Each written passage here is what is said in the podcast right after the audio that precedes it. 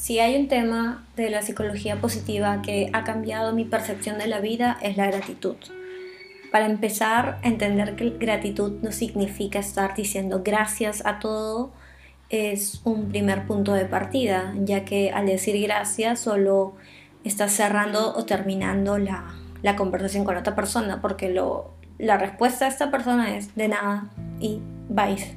Sin embargo, gratitud para mí es un sentimiento, bueno, una emoción que luego se convierte en sentimiento de maravillarse, sí, como diría Robert Emmons, esa fascinación por la vida, ese despertar, ese renacer, ese saborear, ese disfrutar, ese contemplar, embelezarse.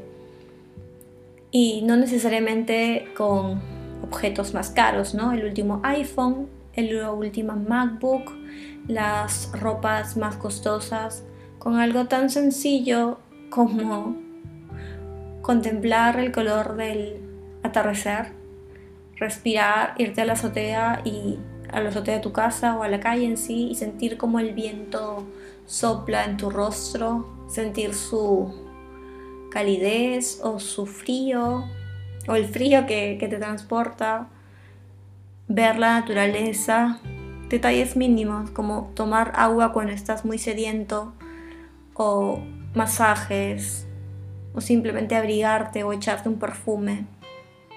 Son pequeños detalles que hacen la diferencia y que cambian radicalmente tu estado de ánimo. Para mí gratitud es esa fascinación por la vida y esa felicidad de poder aprovecharla con todos tus sentidos.